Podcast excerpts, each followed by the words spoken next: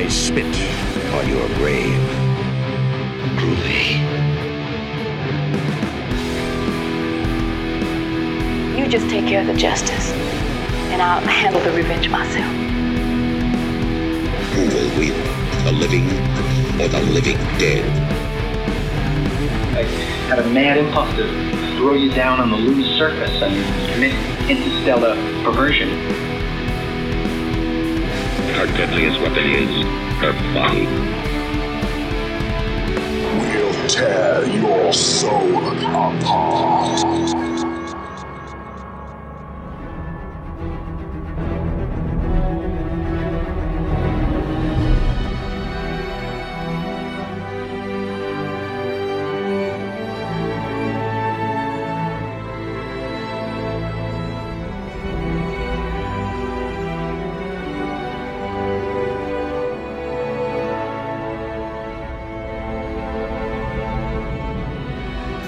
Ladies and Gentlemen, herzlich willkommen zum Art or Trash Cinema Podcast. Current Cinematic Conundrums vom Fright Nights. Ich bin Ihr Host Flo, bei mir Master Burger. Hallo, hallo. Herzlich willkommen wieder. Wir sind wieder am Filmfestival dran. Wieder einmal. Ja. Es hört nicht auf. Es gibt aber auch viele, viele gute. Das stimmt, das stimmt. Aber wir steigen ja bald auch mit etwas anderem dann ein, würde ich behaupten.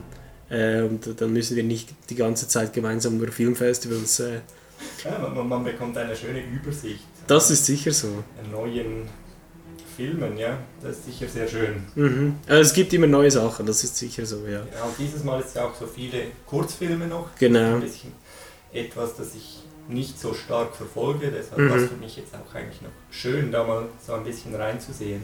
Ja, voll. Und ich meine, das Programm von Fright Nights war ja wirklich sehr, sehr cool, kann man sagen, schlussendlich. Auf jeden Fall. Und auch sehr vollgepackt. Also Ja. in ein paar Tagen einiges gezeigt. Ja, das stimmt, das stimmt. Also wir haben ja schon eine Episode darüber gemacht, Episode 1 mit Martin. Da haben wir schon einige Filme besprochen. Wir werden heute noch einige weitere besprechen. Und zwar sind es die Filme, die wir entweder besonders äh, gut gefunden haben oder diejenigen Filme, die wir eben halt nicht unbedingt empfehlen würden. Wir haben so ein bisschen ein Highlights ähm, Reel bzw. Lowlights Reel äh, zusammengestellt, wobei, wobei man eben sagen muss, Lowlights gibt es eigentlich nicht viele. Nein, habe ich auch nicht viele gesehen.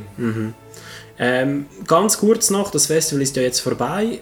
Einführungshalber, wer hat denn gewonnen? Bester Film war Princesses Do As They Please von Quarks, werden wir gleich noch besprechen. Bester Kurzfilm Dio, den haben wir in der ersten Episode besprochen und auch empfohlen, bevor er ähm, gekürt wurde zum besten Kurzfilm. Also äh, sicherlich lohnenswert, das ähm, anzuschauen. Bester Darsteller war Marco Michel in Druckabfall. Beste Darstellerin Morgan Everett in The White Goddess. The Trash Award äh, Bad Man with a Good Behavior. Einen Film, den wir zu zweit sehr gut kennen, oder? Ja, haben wir auch ausführlich äh, besprochen und analysiert. Genau, in, in einer separaten Episode sogar. Hier nochmals ein Hallo an Loco Meisenkaiser. Hat Spaß gemacht. Dann beste Verstümmelungsszene Escalation äh, und dann Jury Award Teratoma. Ja, kommen wir doch gleich zu den Filmen. Wir sagen gleich, ob wir die empfehlen würden oder nicht und dann gehen wir weiter zu den Detailbesprechungen, wie immer. Genau, und wir, wir werden beginnen mit Minimally Invasive, Ja, dann Teratoma, auch eine Empfehlung. The Commitment, Ja, Relax with Drago, Jawohl, auf jeden Fall. auf jeden Fall, Hexercise, Ja, Escalation, nein. Der Wolf, Ja, mit einem Vorbehalt für Slasher-Fans, würde ich sagen. auf jeden Fall, äh, Princesses Do They As They Please, Ja, auch mit einem Vorbehalt. Kommen wir gleich dazu. dann Titan, Nein. nein, ja, das wird Ist hart. Diskussionen Anlass geben. äh, dann haben wir The White Goddess, Jein. Genau, und Halloween Kills zum Abschluss. Würden wir ein Ja aussprechen. Super, gleich nach dieser kurzen Unterbrechung geht's weiter mit der Besprechung. Erster Film, Minimally Invasive. Bis gleich. Hi, I'm Joko Anwar, director of Impetigore, Gundala, and Satan Slaves, and you are listening to the Art or Trash Cinema Podcast.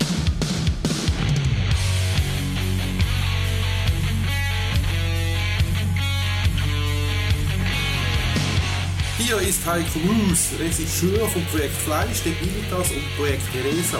Und ihr hört den Art or Trash Cinema Podcast.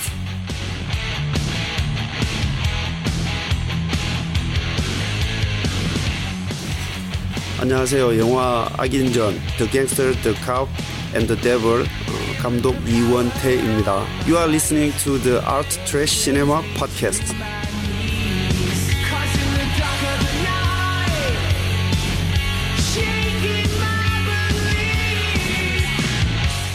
アート・オブ・トラッシュシネマ・ポッドキャストを聞いている皆さん、えー、アイアム高橋美池です、えー、ジャパニーズディレクターですお酒の映画も大好きです Thank you very much.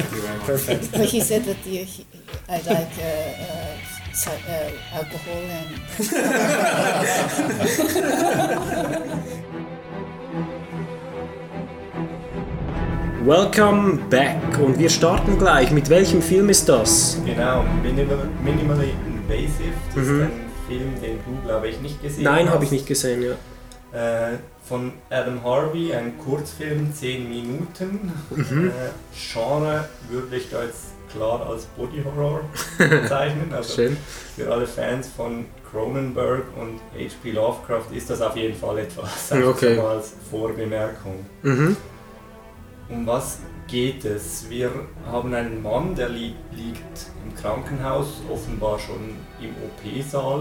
Mhm. Er bekommt eine Anästhesie und seine Doktorin oder seine Ärztin kommt dann und soll diesen Eingriff vornehmen, aber der Patient, der reagiert da ein bisschen irritiert, Mhm. weil das offenbar nicht die Doktorin oder nicht die Ärztin ist, die er haben wollte oder Mhm, die mhm. ihm da versprochen wurde.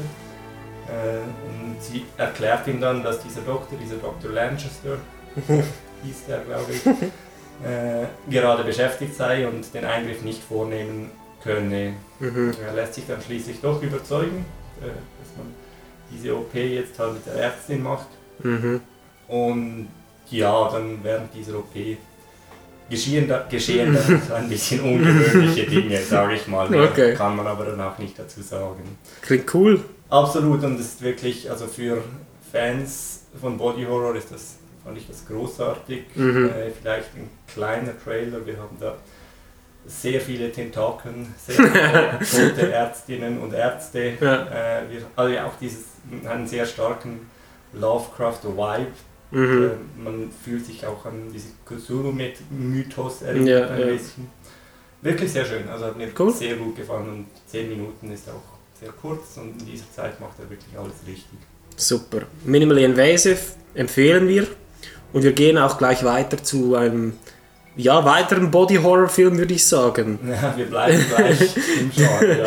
Teratoma Special Jury Award hat den er erhalten äh, von Jano Pita aus Spanien. Ähm, viel können wir, glaube ich, gar nicht sagen, sondern wir, ich habe mir aufgeschrieben als Plot, ein Paar hat Sex und es geht schief. Ja, wir müssen es auch nicht viel mehr Notizen.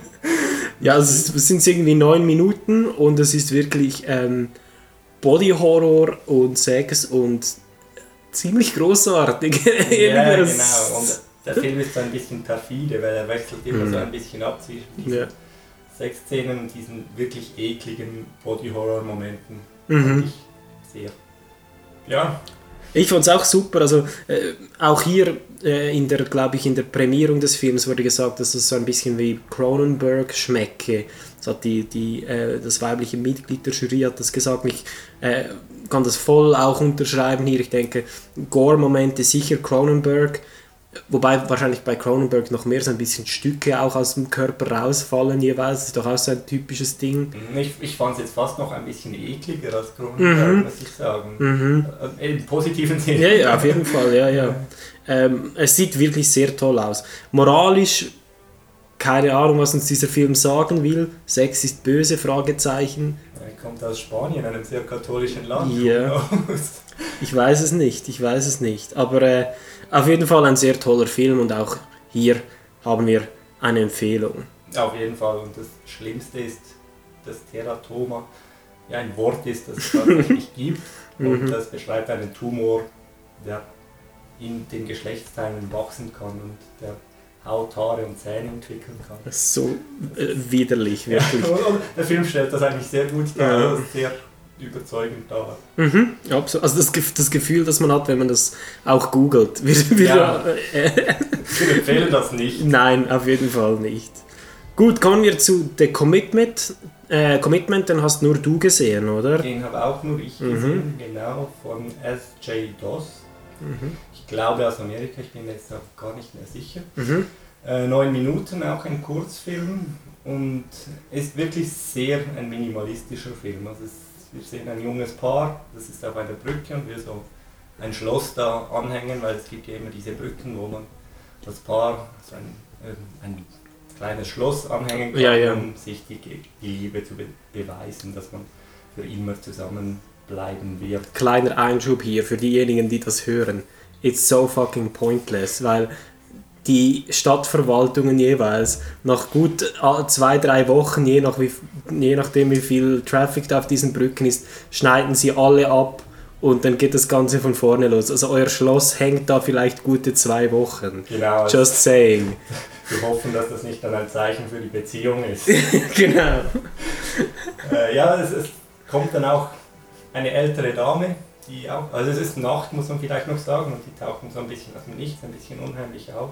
Mhm. Und weist dann auch, also weist dann darauf hin, dass es da diese, eine Ge Geschichte gibt zu dieser Brücke von einer Mhm. gewissen Mary Baxter, die sich dort umgebracht haben soll, nachdem sie von ihrem Mann betrogen worden war. Und Okay. Dass das allen droht, die das nicht ehrlich meinen, mit diesem Schloss aufhängen an Oh. dieser Brücke. ja, ich fand das es war wirklich eine sehr schöne ja. äh, Hintergrundgeschichte, die sie da in diesen wirklich knapp 10 Minuten aufgetaucht Mhm. haben. Er war durchgehend spannend und man hat wirklich nicht viel. Also man hat diese sehr dunkle Brücke, Mhm. äh, man, wenig Beleuchtung, Mhm. nur diese zwei Schauspieler und dann diese Frau, die noch dazukommt. Und das hat mich komplett überzeugt, wirklich, Mhm. äh, obwohl es, es wird einfach halt diese Geschichte sehr schön aufgebaut und Mhm. erzählt und es hat noch ein hübschen, äh, hübsches Ende. Aber das Okay. möchte ich natürlich nicht verraten. Sehr schön. Das klingt gut. Ähm, das ist der Commitment, den haben wir auch empfohlen. Würde oder? ich absolut empfehlen, ja. Super, dann kommen wir jetzt zu Relaxing with Draco aus den USA äh, äh, von Julia Sanin de Paula. Das ist eine brasilianische Regisseurin aber. Und äh, Caleb Wells, der hat das Skript geschrieben. Äh, Story würde ich lieber nichts dazu sagen, weil es einfach toll ist und, und äh, es ist super kurz, aber es geht ja ein paar Minuten, Ja, es oder? geht, ich glaube, fünf Minuten Ja. habe ich mir aufgeschrieben. Und, äh, für mich war das einer der absoluten Highlights. Ja, verstehe ich. Kurz, knackig, ultra lustig, oder? Genau, ja. Genau. Es ist wie so ein, ein sehr guter Witz irgendwie. Ja, wirklich, Ja, wirklich sehr gut. Und das ist, äh, ist ja auch absolut in unserem Wheelhouse vom Genre her genau das, was wir beide ja sehr gut mögen, als sagen wir jetzt Subgenre des Horrors, Mhm. ohne weiter Mhm. genaueres zu sagen hier. Mhm. Auf jeden Fall. Cool. Dann Hexercise. Exercise, auch das ein Film, den du nicht gesehen hast, Genau. wenn ich das richtig in Erinnerung habe, genau von Matt Cannon. Mhm. Ein bisschen länger, 18 Minuten. Äh, äh, oder der, der Titel sagt eigentlich schon, um was es geht. Es ist ein Wortspiel. Mhm. Es geht um Hexen und Exercise. es spielt in einem Fitnesscenter, so rein von der Ausstattung her, von den Kleidern der Leute würde ich das auf die 80er äh, Mhm. einordnen. Und in diesem Fitnesscenter, das soll offenbar über dem Tempel eines Hexenkultes erbaut worden sein. Und äh, Ja. das kommt, irgend, irgendjemand verletzt sich dann und dann Mhm. tropft das Blut auf den Boden und dadurch werden dann diese Hexen wieder beschworen. Cool. Ja, sehr schön und äh, der Film hat keinen Dialog, also es wird nicht gesprochen, es hat nur Mhm. Musik und es wird halt dann einfach gezeigt. Und man hat wirklich diesen krassen 80er-Vibe. Also es, Mhm. Alle Männer haben Schnäuze, alle Schauspieler und Schauspielerinnen haben so neonfarbige Fitnessanzüge, Fliegerbrillen, Schweißbänder, diese Stirnbänder. Das ist wirklich sehr übertrieben, aber sehr toll fand ich das irgendwie. Mhm. Äh, und auch die äh, Kills sind teilweise sehr kreativ. Okay, wie lange geht denn der? Der Film geht knapp 20 Minuten. Okay, okay. Auch nicht übertrieben lange. Mhm. Äh, es gibt sehr viel Blut, es gibt sehr äh, kreative Kills. Mhm. Äh, es scheint auch so ein bisschen inspiriert zu sein vom italienischen Horrorkino aus dieser Zeit, also aus Mhm. den 70er, 80er Jahren. Death Spa, das ist zwar nicht italienisch, aber das ist auch so 80er. Den kenne ich nicht. Das ist der Classic. Death Spa. Death Spa, ja. Sehr schön. Das ist auch eine Empfehlung. Nein, es ist keine Empfehlung. Nein, aber Hexerscheiß ist wirklich äh, toll und ich möchte vielleicht einfach jetzt auch eine Spoilerwarnung hier Mhm. voraus. Es, Mhm. Jemand stirbt dann durch eine VHS-Kassette, die ein Videorekorder ausspuckt und das reißt dieser Person dann so ein riesiges Loch in den Bauch. Okay, das ist Und sehr Es ist 80s, auch ja. sehr schön gemacht, also Mhm. fand es wirklich sehr toll. Cool. Hexercise, vielleicht muss ich den noch nachschauen, der klingt super Ja, wenn lustig. du da noch dazu kommst. Ja, wäre eine Idee. Super, ja, Exercise eine Empfehlung. Dann Escalation von Christian Bacchini. Ähm, der wurde ausgezeichnet wegen der besten Verstümmelungsszene. Ähm, kann ich voll unterscheiden, die Verstümmelungsszene ist super cool. Ähm, Spoiler Alert, es wird also ein, ein äh, Finger abgesch... Also die, die, der Protagonist schneidet sich so ein bisschen den Finger ab und ähm, hat die Hand irgendwie so er ist eben beim Kochen, so in so Sellerie und so und es ist einfach irgendwie, es geht ultra lang und immer wieder haut er drauf und das, die, die Kamera wechselt die Perspektive und so, völlig übertrieben. Äh, aber es war eine coole Szene. Das äh, finde ich sicher, ist auch wahrscheinlich einer der wichtigeren Awards von diesem Ja, auf jeden Fall, ja. Ähm, sonst, ganz ehrlich, fand ich den Escalation jetzt nicht so genial. Ähm, das geht um einen ähm, Mann, der in der Covid-Pandemie, also es ist schon sehr aktuell vom Motiv her, ähm, der geht nicht mehr raus, der ist ultra paranoid und der ähm, schaut dann einfach primär Fernsehen und äh, tritt dann so ein bisschen durch als ein ähm, Freund ihn so mit einem Versprechen, das er in der Vergangenheit gegeben hat, äh, konfrontiert über das Telefon. Das ist ja das, was man sagen kann. Okay. Alles in allem sehr overacted, äh, aber ich glaube, so diese campy, cheesy Trash-Qualität ist sicher beabsichtigt. Ich weiß jetzt nicht, ob ich es verstanden habe. Es geht sicher so ein bisschen ums Älterwerden, ums Einsamsein, Kontrollverlust und so die eben Last vergangener Entscheidungen. Aber es macht Spaß. Es macht durchaus Spaß und ähm, ich, ich fand ihn jetzt nicht schlecht, überhaupt nicht. Jetzt aber im, auf dem Level, das wir jetzt hier in dieser Episode besprechen, sicherlich keine Empfehlung wert, finde ich, weil es Okay. doch Sachen gibt, die wirklich großartig waren. Es war aber auch ein Kurzfilm. Auch ein Kurzfilm, Ja, auch ein Kurzfilm. Genau. Gut, dann kommen wir aber zu einem Langfilm und zwar Der Wolf. Ja, dann kommen wir zu etwas Erfreulicherem. Genau, Slasher von David. Ich würde es schon einen Slasher nennen, oder? Schon. Ja, auf jeden Fall. Auf jeden Fall. Von David Brückner ähm, aus Deutschland. Um was geht es? Ich, ich habe irgendwie aufgeschrieben, es geht um eine Schauspielstudentin, die in einem, einem Theater arbeitet. Das Alptheater, glaube ich, war es. Genau, und die, die sollen ja dann auch eine, so eine Neuinterpretation von der Wolf und die sieben jungen Geister Genau, ja. von den Gebrüder Grimm Mhm. aufführen in diesem Theater. Genau, und dann werden sie aber über Nacht da quasi eingeschlossen, um das Theater zu reinigen und vorzubereiten für eine Halloween-Party, glaube ich, war es oder so. Ja, ich weiß auch nicht, ob das gleich für die Aufführung dann Hm, war. ich glaube, es war für Oder eine Party oder so. Oder war diese Aufführung an Halloween? Keine Ahnung. Ich weiß, also sie mussten auf jeden Fall ja, dekorieren, die oder? mussten dekorieren, genau. Genau. Und ja, dann passiert halt, was in einem Slasher passiert. Es taucht äh, ein Mörder im Wolfspelz auf. Nicht im Schafspelz, sondern im Wolfspelz. Und nimmt einer, einen nach dem anderen da aufs Korn sozusagen. Und es ist sicherlich so, der Film bedient sich sehr klassisch Slasher-Elementen, oder? Mhm. Und er, er weiß sehr genau, was er will. Und ich habe mir so ein bisschen überlegt, ja, einerseits leidet der Film darunter, weil die Protagonisten sind schon sehr dumm und leiden wirklich an dieser klischeehaften Slasher-Naivität, oder? Andererseits profitiert er natürlich auch davon, weil das macht schon sehr viel Spaß und er ist halt wirklich in diesem Genre drin. Ja, Und wenn man das mag, dann ist das super. genau. Und du bist ja auch ein großer Fan von Ja, auf jeden Fall, ja. Und du, ich meine, du hast dich ja, glaube ich, auch sehr amüsiert. Ah, ja, ja, auf jeden Fall. Äh, Ich fand auch, er war sehr sauber, der Film. Mhm, ich fand ihn sehr äh, kompetent auch produziert. Das stimmt. Er hatte sehr hübsche Szenen. Mhm. Viel Kunstblut auch hier. Ja. Äh, Ja, die Kills waren cool, ja. ja, genau. Ja, äh, wirklich, was mir noch ein bisschen aufgefallen ist, manchmal hat es ein bisschen Probleme mit dem Sound-Editing, hatte Mhm, ich den Eindruck. Stimmt, ja. Äh, Also es hat eine Szene, wo es frappant war, Mhm. ja, das stimmt. Aber eben, also ich glaube, es macht nicht so viel aus, weil es ein bisschen diesen tongue-in-cheek äh, Humor sicherlich hat. Ich glaube, es nimmt sich auch nicht ultra ernst. Äh, und das ist cool so, und das, das tut diesem Film gut. Ich würde ihn jetzt sicherlich nicht irgendwie als gut im klassischen Sinne bezeichnen, aber als Slasher funktioniert er sehr gut und hat sehr viel Unterhaltungswert, glaube ich. ja, ich habe mich auch durch die ganze eineinhalb Stunden habe ich mich super unterhalten gefühlt. Same, ja, same.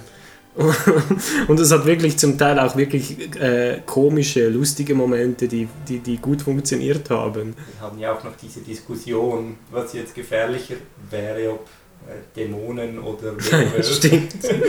Stimmt. Und wir haben dann herausgefunden, dass der Regisseur David äh, Brückner hat ja anscheinend Filme sowohl über Dämonen als auch über Werwölfe gemacht, oder? Genau, scheint ein Lieblingsthema, ein Lieblingsthema von ihm zu sein. Finde ich sehr cool, äh, sehr sympathisch auf jeden Fall. Die Filme möchte ich mir übrigens auch einmal anschauen, das müssen wir machen. Bin ich dabei. Habe ich mir gedacht. Wichtig jetzt bei der Wolf vielleicht noch, dass man den Film auch wirklich bis zum Ende ans anschaut. Ja, sehr wichtig, ja. Am Ende wird es Ganz bis ganz, Ende, ganz genau. gut, ja. Sich vom Abspann nicht abhalten lassen, Mhm. da noch weiter zu schauen. Genau. Ja, der, der, Ab- der Abspann hat ja auch, ein, oder allgemein so der, der, der letzte, die letzten 20 Minuten, die haben dann enormes Tempo plötzlich und das finde ich super cool. Hätte dem Film vorher vielleicht auch noch gut getan, wenn man ein bisschen mehr Tempo aufgesetzt hätte. Mhm. Zum Teil, weil es, es hat seine Längen hier und da, ähm, aber nicht so, eben wir, wir haben gesagt, wir waren gut unterhalten schlussendlich. Also Mhm. funktioniert eigentlich sehr gut. Das stimmt, das stimmt. Gut, ähm, den haben wir empfohlen, natürlich, wie gesagt, mit dem Vorbehalt, Slasher-Fan zu sein. Ich glaube, das ist sicherlich hilfreich hier. Sicher hilfreich. Princesses Do As They Please, ausgezeichnet als bester Film von äh, Quarks. äh, ja, also ich, ich muss nur kurz sagen, die, die Jury, die hat dann in dem Livestream, den ich gesehen habe, hat gesagt, sie würden gerne mehr von Quark sehen. Ich habe schon mehr gesehen. Ich, ich habe ähm, Tous les Dieux du Ciel vor zwei oder drei Jahren war das am NIF gesehen. Den fand ich doch sehr mühselig, muss ich ganz ehrlich sagen. Hat mir überhaupt nicht gefallen. Hier jedoch, diesen, diesen Short, den mochte ich eigentlich sehr gut. Mhm. Ist dir ähnlich ergangen? Mhm. Äh, Ich fand auch, also vielleicht kurz, um was es geht. Mhm, bitte. Äh, wir se- beginnen mit einem Mädchen, das lebt in so einer Art Herrenhaus, vielleicht eher schon ein Schloss, würde ich sagen. Ein super schönes Haus, ja. Genau, äh, sehr groß Mhm. und sie scheint sich da ein bisschen einsam zu fühlen. Also sie lebt schon zusammen mit ihren Eltern und mit ihrer Mit ihrer Schwester, Schwester, glaube ja. ich, aber die Eltern, die streiten sich oft. Es gibt Genau. so ein bisschen diese Anzeichen, dass der Vater das Kind nicht wirklich haben will, Mhm. vielleicht sogar ein bisschen Angst hat vor der Tochter. Mhm. Mhm. Und das Ganze wird sehr schön aufgebaut und zwar sehr atmosphärisch, fand Mhm. ich, äh, durchgehend düster, Mhm. äh, viel mit Kerzenlicht auch gearbeitet. Und das fand ich wirklich gelungen. Also Mhm. diese ganze Stimmung, die da aufgebaut wurde, äh, dieses düstere, äh, auch das Setting war sehr schön. Mhm. Ja, aber mich hat er dann irgendwie hat mir etwas gefehlt am Ende. Ja. Er hat mich nicht am Ende nicht mehr ganz so überzeugt wie Okay. zu Beginn. Okay. Mir hat es mir hat's wirklich gut gef gefallen, weil ich dachte, das ist so, es ist ein netter äh, Einblick jetzt in die Psyche dieses jungen Mädchens. Ähm, ist jetzt sicherlich nicht ultra intelligent oder ultra deep, was da gezeigt wird, aber es ist durchaus schlagkräftig und ich fand das Ende eben dann schon auch noch hart. Äh, ohne jetzt spoilern zu wollen. das ist ja schon noch Ja, also- äh, nicht ohne. Ich habe mir auch aufgeschrieben, dass er schonungslos war. Das war er, dass ja. er nicht irgendwie versucht hat, da auf Mhm. viel gut am Ende noch zu machen. Im Gegenteil. Ja, das stimmt, das stimmt. Ja, und das ist auch, etwas, was mir grundsätzlich zusagt. Mhm. Ja, ich, kann es nicht mal so genau beschreiben, was es war. Mhm. Irgendwie hat bei mir einfach so ein bisschen das Zusätzliche, das der Film wirklich Mhm. überzeugend gemacht hätte für Mhm. mich, hat mir Mhm. gefehlt. Mhm.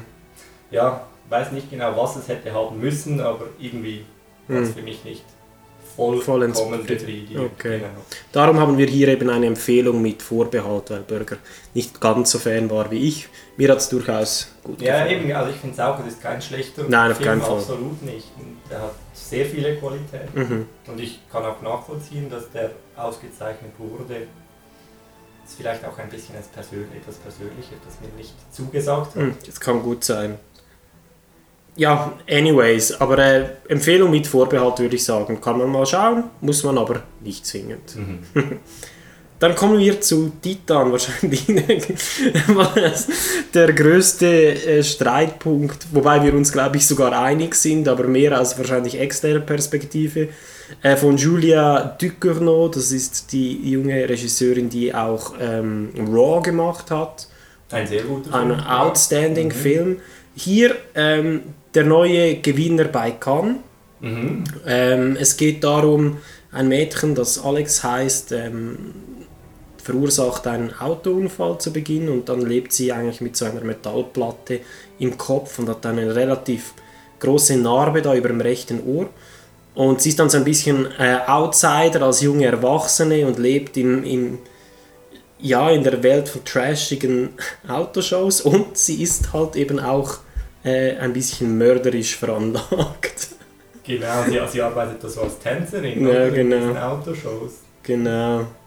Und ähm, ja, es, die, die Dinge beginnen dann so ein bisschen schief für sie zu laufen. Ich glaube, wir dürfen nicht mehr erzählen. Mhm. Oder Ja, möchtest du noch was sagen? Vielleicht einfach so diese erste Szene, wo sich das äh, herauskristallisiert, dass sie da ein bisschen offenbar äh, aggressiv ist. Ja. Es, es scheint da schon eine gewisse Bekanntheit zu haben in dieser Mhm. Autotänzerinnen-Szene. Es gibt immer wieder Leute, die sie nach Autogrammen fragen, sehen wir Mhm. schon. Mhm. Und sie ist dann halt ein, ein bisschen aufdringlicher Fan, der ihnen nachläuft. Mhm. Sie will dann auch davonrennen, flüchten. Er geht aber bis zum Auto, geht er ihr nach und will ins Auto so ein bisschen rein, Mhm. sie küssen. Und ja, dann tötet sie ihn halt mit seinem Haarstäbchen, das Mhm, sie genau. aus den Haaren gewickelt hat. Genau. Und ja, und dann entwickelt sich das so ein bisschen weiter. Ja, genau. Also wir sehen, dass das auch nicht das erste Mal war, etc. Mhm. Und ähm, genau. Aber ich denke, wirklich mehr dürfen wir auch nicht sagen. Ähm, ich kann kurz sagen, wieso ich jetzt diesen Film nicht empfehlen würde. Und zwar ähm, fühlt sich der Film für mich sehr zweigeteilt an. Also wir haben diesen ersten ultra rasanten Teil ähm, über eine Serienmörderin und der ist ganz klar im Horror auch anzusiedeln. Und dann haben wir so einen ein bisschen zwiespältigen zweiten Teil, der irgendwie vordergründig so im Bereich einer Charakterstudie angesiedelt äh, zu sein scheint. Aber sein Herz hat er wahrscheinlich eher so ein bisschen im Body-Horror. Ähm, aber er scheint für mich nicht ganz gewusst zu haben, ähm, was er will. Oder? Also Julia Ducournau scheint da in diesem Teil irgendwie mir fehlt dort so ein bisschen der Fokus und mir hat klar der erste Teil besser gefallen. Dort wusste der Film für mich ganz klar, was er will und dort wussten auch wir, was der Film will. Und beim zweiten Teil bin ich wirklich skeptisch. Es hat gute Momente, immer wieder, aber ähm, weil es eben so zwiegespalten ist, leidet für mich der Gesamteindruck vom Film und es hat mich wie kalt gelassen dann ein bisschen.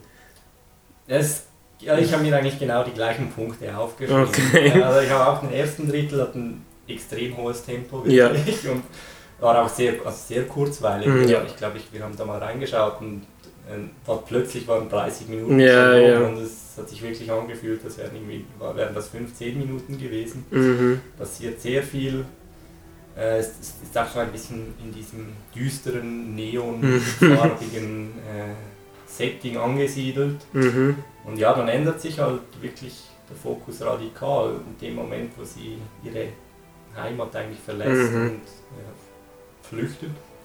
Und es wird dann wirklich halt ein Drama und spricht auch verschiedene Themen, halt an Identität, Ja, Sexualität, genau. irgendwo auch Männlichkeit. Genau. Für mich wäre es auch, wahrscheinlich hätten mir beide Filme als einzelne Filme Mhm. gefallen. Ja, voll. Aber zusammen hat es mich auch nicht, ja, es hat sich nicht wie ein Ganzes angefühlt. Nein, es, es fühlt sich total isoliert voneinander an, oder? Ich sehe auch nicht, was jetzt der erste Teil unbedingt dann mit dem zweiten zu tun hat. Ähm, zumindest in dieser Serienmörder-Thematik. Die hatte eigentlich nicht einen großen Einfluss dann auf den zweiten Teil schlussendlich. Nein, es spielt eigentlich fast keine Rolle mehr. Es Nein. kommt so am Rande mal noch vor. Es, wir sehen noch einen kurzen Mhm. Beitrag in einer News-Sendung, Mhm. aber mehr. Es ist schade, weil ich wollte diesen Film sehen. ich wollte diesen Film wirklich sehen. Und für mich eben Raw war ein viel einheitlicher Film. Der hatte im Sinne eines Ge Gesamteindrucks hat der mir viel besser gefallen, muss ich sagen. Und hier, ja, du hast gesagt, eben, ich denke, Gunn hat sich wahrscheinlich natürlich, das sind so ultra aktuelle Themen, ähm, diese Gender Identity und eben Sexualität etc. Sicherlich etwas, was sich äh, Gunn darauf gestürzt hat, kann ich mir vorstellen. Ja, und also ich, es sind ja auch Themen, die in Raw auch angesprochen Mhm. werden, oder? Also es ist schon Mhm. irgendwo ein, äh, man sieht den Fokus Ja, äh, ja. von der Regisseurin, die findet das ein wichtiges Thema, aber ich fand es auch in Raw natürlich viel besser umgesetzt. Es, es ist subtiler schlussendlich, ja, und es ist lustigerweise. konsequenter auch irgendwo. Mhm. Ich denke, hier haben wir so ein typisches Beispiel, wo wir eben bei Raw ist es auch immer so, der Horror steht eigentlich im Vordergrund und die Message wird äh, clever äh, im Hintergrund miterzählt und abgeliefert. Und hier haben wir im zweiten Teil wirklich so ein bisschen ein, ein Switch, wo eben, ich sage jetzt mal, das Politische im Vordergrund steht und eigentlich das äh, schnelle und, und interessante und ähm, bewegende Storytelling äh, im Film völlig ja, in den Hintergrund tritt. Ja, ist möglich. Ich bin mir nicht sicher, ob ich das so sehen würde, wenn jetzt der zweite Teil ein eigenständiger Film wäre. Mhm. Ich glaube, dann hätte es mir besser gefallen. Mhm. Aber ich glaube, du sprichst aus der Perspektive, wenn es kein Horrorfilm wäre. Ja, nein, es wäre dann eher ein Drama. Ja, ja, genau. ja, denke ich auch. Dann würd, glaub, wäre ich auch deiner Meinung, ja. Das stimmt. Was ich auch noch mir aufgeschrieben habe, was ich nicht ganz verstehe, ist, dass viele Kritiker schreiben, dass der Film sehr feministisch sei. Ich habe jetzt das gar nicht gesehen, ehrlich gesagt. Es hat schon starke Frauen im Film und ähm, die Regisseurin ist natürlich weiblich, aber was jetzt das mit Feminismus zu tun haben soll, schließt sich mir jetzt nicht. Ich weiß nicht, was er vielleicht macht. Er dekonstruiert vielleicht so ein bisschen dieses Männlichkeitsideal, das ja von Vincent natürlich Ja, das stimmt. Äh, als Paradebeispiel verkörpert wird. Er ist Mhm. ein- als sehr plakativ Feuerwehrmann, er ist Mhm. sehr. Äh, Mhm. jetzt auch wenn er ist schon älter, ich weiß Mhm. nicht, gegen fünf, also Mitte 50 vielleicht 60. Und er hat ja auch Probleme mit seiner Männlichkeitsidentität, da weil er Genau. sich äh, Genau. Steroide spritzt etc. Und in dieser Hinsicht, ich meine, das ist ja auch irgendwo ein feministisches Thema. Mhm. Äh, und dort denke ich, kann ich das schon nachvollziehen irgendwo. Mhm. Ja, vielleicht ist es das, dass da viele Kritiker auch noch gesehen haben. Mhm. das, das würde ich so jetzt zumindest interpretieren. Ja, kann man so sagen, glaube ich. Ähm, ansonsten muss ich sagen, ja, ja, es reicht von mir aus eben nicht für eine Empfehlung. Ich habe ich hab den nicht so genossen, wie ich es erhofft habe. Ich habe viel mehr erwartet. Ja, das ging mir auch so. Ich habe wirklich sehr viel erwartet und vielleicht war das auch ein bisschen ein Problem. Ja, kann das sein. kann Weil sein. Der, der Erstling wirklich ein sehr guter Film war. Mhm. Mhm. Ja, gut, eben leider nein. Kommen wir zu The White Goddess, den hast du gesehen. Mhm. Genau, ein, auch ein Featurefilm, Mhm. aber nur 75 Minuten, also sehr kurz für einen Featurefilm. Mhm. Sehr knackig. Es geht um eine Frau, die heißt Rebecca, Mhm. die am Anfang in dieser Anfangsszene liegt sie in einer Badewanne und hört, äh, ich weiß nicht, ob du das Lied kennst, von Nick Cave, von PJ Harvey, Mhm. Henry Lee. Und Mhm. man sieht dann, dass sie so in einem abgelegenen Haus ist. Äh, es ist Winter, äh, überall weiß, Schnee. Und sie hat sich offenbar dorthin zurückgezogen, um etwas zu schreiben. Also sie scheint eine Schriftstellerin zu sein. Äh, dann haben wir einen ziemlich raschen Schnitt und plötzlich zieht sie so einen leblosen Körper von einem Mann in die Wohnung. Also der ist nicht tot, aber der ist offenbar bewusstlos. Okay. Und der wacht dann auf und hat auch sein Gedächtnis verloren und sie, man merkt nur schnell, sie fühlt sich offenbar von ihm angezogen Ja. und möchte auch nicht, dass er wieder geht und ähm, man weiß nicht so genau, was halt in dieser geschnittenen Szene passiert ist, wie es dazu Mhm, gekommen mhm, ist, dass er mhm. da bewusstlos ist. Es kommt dann schnell der Verdacht auf, dass sie etwas damit zu tun haben könnte. Ob das so ist oder nicht, das ist, sieht man am Ende, aber das möchte ich jetzt nicht verraten. Das ist ein bisschen die Ausgangslage. Okay. Es wird dann immer wieder sehr stark mit Bildern, mit Metaphern gearbeitet, das, was ich sehr schön fand. Also es gibt diese sehr schöne Szene, wo sie einen Apfel schneidet und in der Mitte, der Kern ist, ist, ist dann so ein Pentagramm und es scheint es tatsächlich bei Äpfeln teilweise zu geben. Okay. Und sie erklärt dann auch, wofür das stehe. Äh, Mhm. wirklich fand ich sehr kreativ, habe ich Mhm. so jetzt noch nicht gesehen. Mhm. Und was ich halt auch beeindruckend fand, der Film ist sehr sauber und hatte ein Budget von gerade mal 10.000 Dollar. Und, Ja, krass, okay. äh, für das war er wirklich, Mhm. hat er einen äußerst professionellen Eindruck gemacht Mhm. und hatte auch sehr schöne Bilder teilweise. Äh, sehr gut zusammengestellt. Mhm. Äh, Und die, die Hauptdarstellerin Morgan Everett, die hat ja jetzt hier den, äh, die Auszeichnung als beste Darstellerin gewonnen. Fandest du die auch so super? Genau, sie hat das sehr gut gemacht, denke ich auch. Vielleicht von der Geschichte her, ich weiß nicht, ob du den Film Misery gesehen hast. Habe ich gesehen, ja. Rob Reiner ist, Mhm. glaube ich, er ist auch eine Verfilmung von Stephen King, Mhm. äh, von seinem Roman Sie. Mhm. Und wir haben eigentlich diese Konstellation hier auch einfach ein bisschen, die Rollen sind getauscht. Das ist dann mehr so diese äh, Schriftstellerin, die ja schon da, schon da wohnt, die nicht möchte, dass Mhm. dieser Mann. Kathy Bates. genau, genau, so ein bisschen das. Und ja, äh, der Film hat sich sicher sehr viele Gedanken gemacht. Das Mhm. denke ich, er hatte ein klares Konzept. Er hat auch mit diesem Lied Henry Lee gespielt. Das, Mhm. das ist das Intro-Lied und eigentlich das Schlusslied dann auch wieder. Und Mhm. ich habe mich- habe mir dann mal ein bisschen den Text auch noch angesehen und das scheint auch, die Geschichte scheint sich daran zu orientieren. Mhm. Und ja, und auch die Bilder, habe ich schon gesagt, sind beeindruckend. Die Symbolik fand ich interessant. Äh, griechische My- Mythologie hatte sicher auch einen Einfluss. Äh, diese ganze Persephone-Geschichte. Äh, wirklich sehr viele Ideen im Film drin. Und Cool. das hat mir sehr gut gefallen und durch das sind diese 75 Minuten dann auch sehr schnell vorbeigegangen. Schön. Ja, klingt spannend. Ja, aber ich kann den empfehlen, wenn Okay. man den irgendwo mal sehen kann. Ja, ist doch super. Ähm, The White Goddess.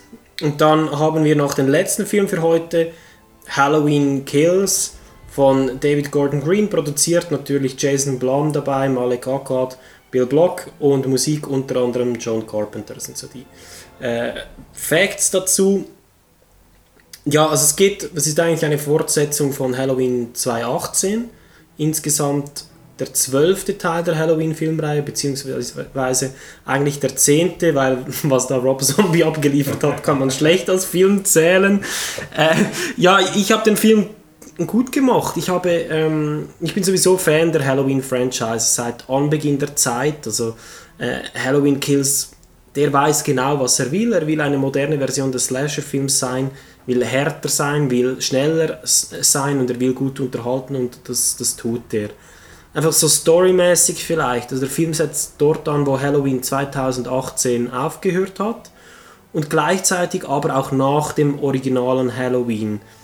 Wie muss man sich das vorstellen? Es gibt sehr viele so Zeitsprünge hin und her ähm, und der Film ignoriert eigentlich Halloween 2 ähm, und nimmt dann aber fast minutiös genau zum Teil Figuren von, und Arcs vom Originalfilm auf und führt sie dann hier spä Jahre später, oder sind sind das 30, 40 Jahre später oder noch mehr, äh, führt, sie, führt es weiter. Und beispielsweise dieser junge Tommy Doyle, der äh, da ähm, gehütet wird im Original von Laurie Strode, der spielt eine große Rolle. Er wird von Anthony Michael Hall gespielt und der Film schlägt da eine interessante Route ein, nämlich diejenige, dass Laurie Strode eigentlich völlig egal ist. Michael will nach Hause, er will töten und das macht er auch. also der, also der Body Count kann ich dir sagen, ist absurd hoch. Die Kills sind ultra brutal und, und es funktioniert irgendwie. Also es, es ist irgendwie das, was wir in einem modernen Halloween-Film sehen wollen. So plump und einfach gestrickt, dass es sein mag, aber es ist halt einfach so. Und Michael Myers ist hier mehr denn je so eine, eine Naturgewalt, absolut unstoppable. Äh, und die Art, wie er hier konfrontiert wird, ist eben so ein bisschen anders als sonst. Es ist so ein bisschen diese Thematik von äh, Mob-Behavior. Also wir haben so einen, einen, einen Lynchmob schon fast, der sich da im Dorf ansammelt. Und ja, funktioniert's. Dafür müsst ihr den Film anschauen. Ich kann es wirklich nur empfehlen. Ähm, was man vielleicht als Kritikpunkt anbringen kann, ist, kann, dass der Film halt primär ein Vehikel ist, um den nächsten Film Halloween Ends vorzubereiten. Und das wird immer wieder kritisiert. Aber ich finde, who cares, wenn es unterhaltsam ist. Ich persönlich sehe jetzt darin nicht unbedingt ein Problem, vor allem wenn man sich vor Augen führt, wie es dann mit den Slasher-Filmen in der Vergangenheit war. Ich meine, so Nightmare on Elm Street, den späteren Filmen oder den, ähm, äh, sämtlichen Filmen mit, mit Jason, oder? Die Filme sind halt einfach so ein bisschen per se so auf, ähm, ja, so aufgegleist, dass sie eben bereits ein Sequel implizieren. und es ist okay so, das stört ja auch nicht. Äh, und ja, wie gesagt, ich war bestens unterhalten und ich spreche gerne eine Empfehlung für diesen Film aus. Wer- Werde ich mir sicher auch noch anschauen, habe ich jetzt bis jetzt noch nicht geschafft, aber es hört sich. Ey, es, es macht Spaß, wirklich, und es ist brutal und, und, und irgendwie ein bisschen dumm und es ist, das ist okay. Das, das, so darf es ja sein. An einem Sonntagnachmittag oder so. Ja, perfekt, absolut, absolut. Super, und hey, damit sind wir durch, oder? Mhm. Wir waren schnell und effizient. Ja, Es gab natürlich noch viele andere Kurzfilme. Genau. Es gab auch dort noch gute weitere Absolut. Filme. Ja, Wir haben jetzt einfach unsere Highlights und Lowlights aus, ähm, hier also ein bisschen rausgestrichen. Äh, wir möchten uns ganz herzlich beim Fright Nights bedanken. Tolles Programm, ähm, super nette Leute. Ähm, leider konnten wir eben nicht persönlich dabei sein. Ähm, nächstes Jahr werden wir es auf jeden Fall sein und werden da vorbeigehen und Angst und Schrecken verbreiten, wie es sich gehört. oder in Angst und Schrecken versetzt werden vielleicht auch. Das wäre ein guter Nebeneffekt, ja. Ähm, vielen Dank auch an Chiara. Äh, super cooles Festival, super coole Leitung vom Festival. Ähm, und wir freuen uns auf das nächste Jahr. Danke an dich, dass du dabei warst. Wie immer sehr gerne. Hat Spaß Ähm, gemacht. Ich habe es auch genossen, mich durch dieses Programm durchzuwühlen. Mhm. Ich habe fast alles gesehen, nicht ganz alles, aber doch das meiste. Ja. Äh, Sehr, sehr toll, wirklich. Cool. Ja, dann würde ich sagen, bis zum nächsten Mal beim Arthur Trash Cinema Podcast.